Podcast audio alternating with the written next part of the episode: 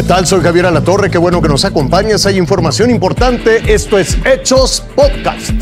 Yo soy Carolina Rocha y estas son las destacadas. Mil elementos de la Policía Estatal llegaron al municipio de Aguililla, en Michoacán, para reforzar las labores de seguridad junto con la Sedena. Durante este fin de semana hay centros de acopio para ayudar a los pobladores, ya que los hechos de violencia de los últimos días han impedido que proveedores abastezcan todo tipo de víveres y de servicios para la región.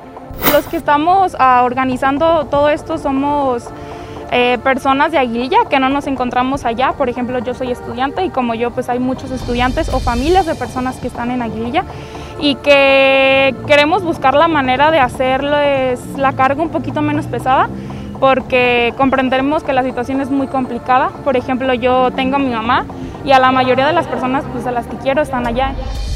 Y fíjese usted, continúa la campaña de vacunación contra el COVID-19. Aquí en la Ciudad de México, le voy a compartir estas fechas, del martes 13 al sábado 17 de julio, adultos de 30 a 39 años van a ser vacunados en las alcaldías de Iztapalapa, Iztacalco. Recibirán su primera dosis, pero además el miércoles 14 de julio hasta el domingo 18 en las alcaldías Miguel Hidalgo se va a aplicar la segunda dosis de inmunización para personas que están entre los 40 y 49 años.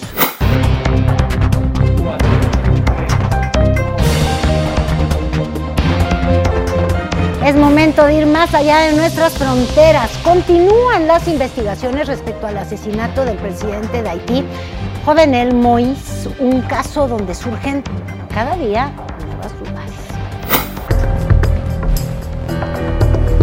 La investigación sobre el asesinato del presidente haitiano Jovenel Moïse está cambiando de rumbo. La versión oficial que aseguraba que un comando integrado por 28 personas, 26 de ellas colombianas y dos estadounidenses de ascendencia haitiana, ahora es refutada, específicamente por senadores haitianos de la oposición, entre ellos Steven Benoit, quien señala que el presidente Moïse no fue asesinado por un comando de paramilitares extranjeros, sino por su propio cuerpo de seguridad. Dice que los colombianos que ahora están acusados del magnicidio llevaban un mes viviendo en el país y que en realidad eran agentes que trabajaban para el propio gobierno haitiano. La investigación, según fuentes judiciales de la nación caribeña, ahora tiene como objetivo a por lo menos dos miembros del cuerpo de seguridad del presidente Moïse, los mismos que la madrugada del miércoles pasado habrían notificado al comando colombiano de un tiroteo en la residencia presidencial.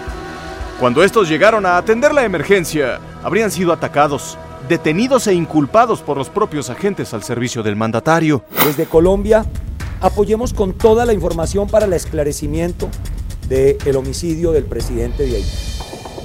Viajan con un oficial de Interpol, quien estará trabajando de la mano con la policía haitiana para que de manera oportuna, en tiempo real, que es la instrucción, esté compartiendo toda la información con la Policía Nacional de Haití. Esta mañana, casi al mismo tiempo que la investigación daba golpe de timón, la primera dama haitiana, Martín Mois, publicó un mensaje en su cuenta oficial de Twitter. Ahí dejaba entrever que el ataque pudo haberse gestado en las entrañas del gobierno.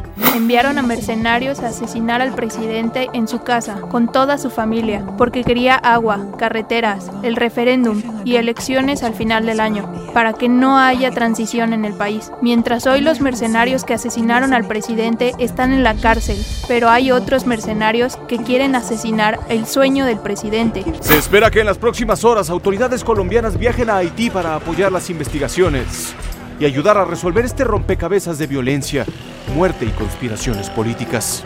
Raciel Cruz Salazar, Fuerza Informativa Azteca. Ya suman 86 los muertos confirmados por el derrumbe del edificio de Miami Dade del pasado 24 de junio.